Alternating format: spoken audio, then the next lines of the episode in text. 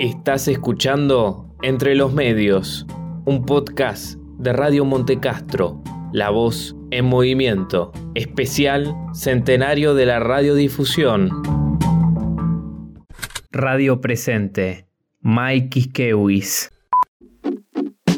¿Por qué me interesé por trabajar en radio? Em, en realidad mi interés por trabajar en radio se desprende del interés por participar en medios comunitarios alternativos y populares.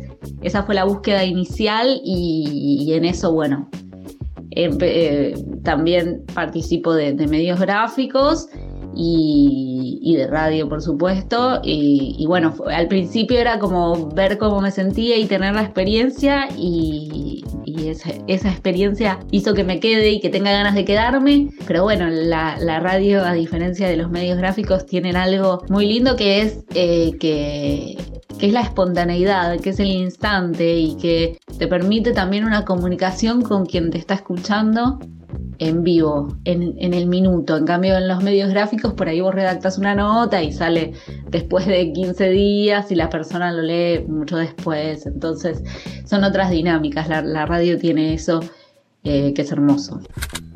¿Y alguna anécdota que, recuerde o que me haya marcado? Bueno, una que, recuerdo especialmente es una vez estábamos hablando en la radio con un especialista, eh, un biólogo, creo, no, me acuerdo exactamente la persona, pero es que me acuerdo la situación, porque lo lindo de la situación es que un taxista estaba escuchando la nota. Em, y, quiso pasar para, ver si era real, si estábamos haciendo eso en vivo, esa nota en vivo, y si realmente estaba sucediendo lo que estaba escuchando. Entonces pasó, se asomó por la ventana, preguntó por el programa, preguntó por la persona a la que habíamos entrevistado, nos saludó, constató que eso estaba sucediendo en vivo y se fue. Así que fue hermoso.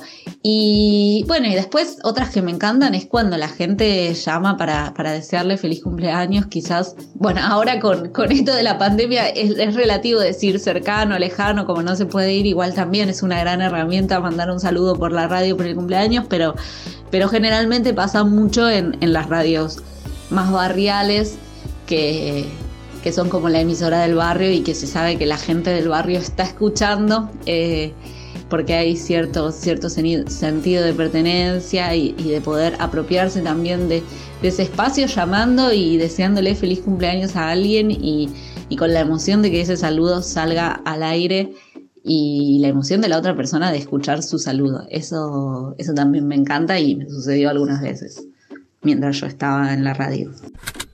¿Qué diferencia la radio de otros medios? Em, bueno, para mí cada medio es absolutamente diferente y tiene otras lógicas, pero lo, esencial, lo que rescato es, la espontaneidad, es aprender a disfrutar el instante, lo, que, pasa ya pasó y salió bien o salió mal, no es, o sea, obviamente las cosas se preparan con tiempo y demás, pero pero no es como en el medio, en un medio gráfico, por ejemplo, podés escribir reescribir y reescribir la nota miles de veces hasta que la ves y decís, bueno, así quedó perfecta. En, la radio, en cambio, bueno, vos te podés escribir previamente lo que vas a decir o, tenerlo pensado y demás, pero hasta que no sea el momento salir al aire, no lo vas a saber, eh, no vas a saber cómo te sale y cuando estás al aire, te sale como te sale. Después ya no puedes volver atrás y, reeditar lo que ya salió para no puedes volver el tiempo atrás. Entonces creo que eso es lo, principal. Que, que bueno, eso hay muchas otras diferencias en cuanto a lógica, en cuanto a tiempos, en cuanto a roles y demás, pero yo creo que esa es la mayor diferencia. ¿Cómo fue la experiencia de transmitir en cuarentena en presente? Bueno, al principio un poco caótico porque tuvimos que empezar a buscar herramientas digitales y organizarnos en cuanto a todo lo que es operación porque Radio Presente está dentro de un sitio de memoria y los sitios de memoria eh, están cerrados, o sea que por más que alguien viva cerca, por más que querramos tomar todas las eh, medidas preventivas existentes, por más que solamente haya una, que querramos que haya una persona en el estudio, no podemos entrar hasta que eh, la, el ex Olimpo, que es donde está la radio, eh, abra sus puertas y eso depende de, no depende de nosotros. Entonces tuvimos que hacer, eh, empezar a buscar alternativas. En un principio em, todo lo que hicimos, hacíamos más cosas grabadas y editadas para pero más como piezas artísticas y, no programas. Después, em, por suerte, teníamos eh, descargado el programa para poder acceder remotamente a la computadora que está eh, allá. Entonces, desde nuestras casas accedíamos remotamente a esa computadora para poder enganchar lo que sea que querramos eh, poner al aire y así de a poco empezamos a a encontrar las maneras. Algunas personas, por ejemplo, hacían vivos de Instagram y levantábamos ese vivo de Instagram, algunos programas, eh, otros programas em, directamente también empezaron a hacer contenido enlatado y, después se animaron al vivo, por ejemplo, haciendo videollamadas por Facebook o videollamadas por Meet o por cualquiera de las plataformas, porque al poder acceder remotamente lo podemos levantar desde allá.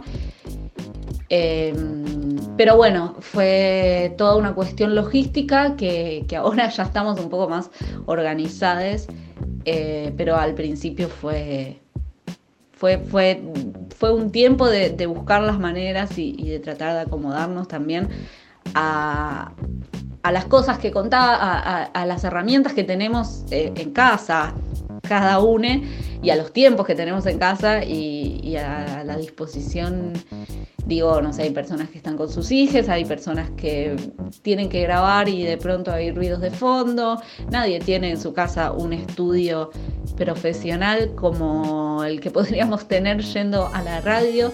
Pero bueno, de todas maneras nos parecía importante, eh, como podemos, seguir haciendo y no dejar, eh, no dejar el silencio.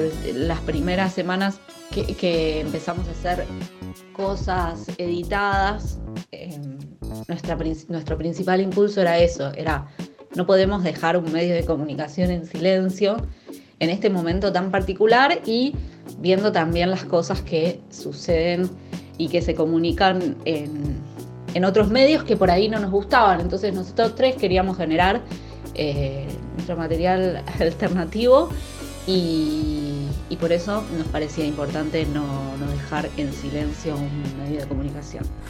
¿Cómo me imagino la radio dentro de 100 años? La verdad es que no me imagino a la radio muy diferente dentro de 100 años.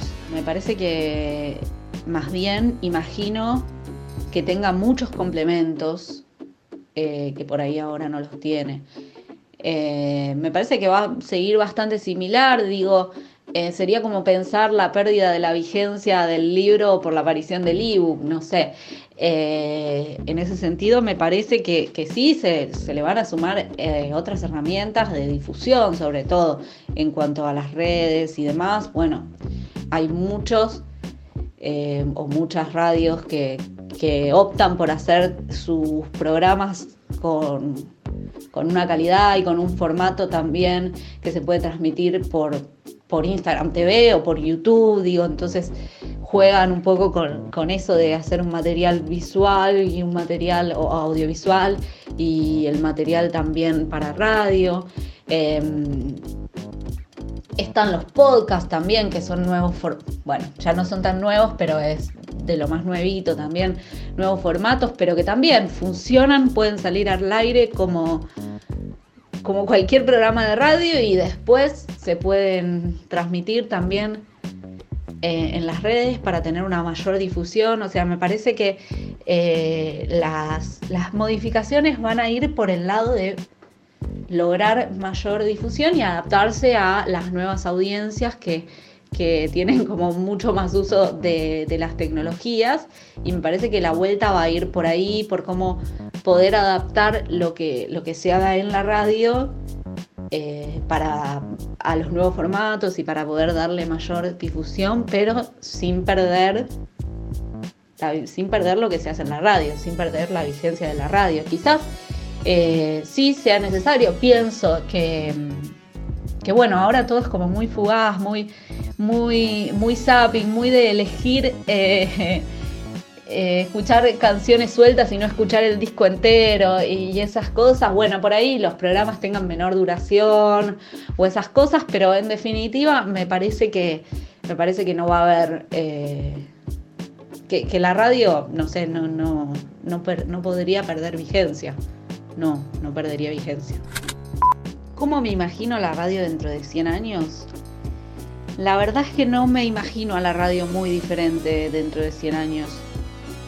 Em, me parece que más bien imagino que tenga muchos complementos eh, que por ahí ahora no tiene. Eh, me parece que va a seguir bastante similar, digo, eh, sería como pensar la pérdida de la vigencia del libro por la aparición del ebook, no sé. En ese sentido, me parece que, sí se, se, le van a sumar otras herramientas de difusión, sobre todo en cuanto a las redes y demás. Bueno, hay muchos o muchas radios que, que optan por hacer sus programas con con una calidad y con un formato también que se puede transmitir por, por Instagram TV o por YouTube, digo, entonces juegan un poco con, eso de hacer un material visual y un material audiovisual y el material también para radio. Em, están los podcasts también, que son nuevos, bueno, ya no son tan nuevos, pero es de lo más nuevito también, nuevos formatos, pero que también funcionan, pueden salir al aire como, como cualquier programa de radio y después se pueden transmitir también eh, en las redes para tener una mayor difusión. O sea, me parece que eh, las, las modificaciones van a ir por el lado de lograr mayor difusión y adaptarse a las nuevas audiencias que, que tienen como mucho más uso de, las tecnologías y me parece que la vuelta va a ir por ahí, por cómo poder adaptar lo que, lo que se haga en la radio eh, para a los nuevos formatos y para poder darle mayor difusión, pero sin perder sin perder lo que se hace en la radio, sin perder la vigencia de la radio. Quizás eh, sí sea necesario, pienso que, que bueno, ahora todo es como muy fugaz, muy muy, muy zapping, muy de elegir eh, eh, escuchar canciones sueltas y no escuchar el disco entero y esas cosas. Bueno, por ahí los programas tengan menor duración o esas cosas, pero en definitiva me parece que, me parece que no va a haber... Eh, que, la radio, no sé, no, no, no, no podría perder vigencia. No, no perdería vigencia. En definitiva, sí creo que hay cierto viraje a adaptarse a lo digital, porque quizás ya no tanta gente escucha por aire y eso, eh, y eso hace también que haya un mayor auge de las radios que salen por internet y demás, pero eh, la radio en cuanto a formato radio y en cuanto a lo que sucede en el aire, eh, eso es lo que me parece que no, que no va a cambiar demasiado.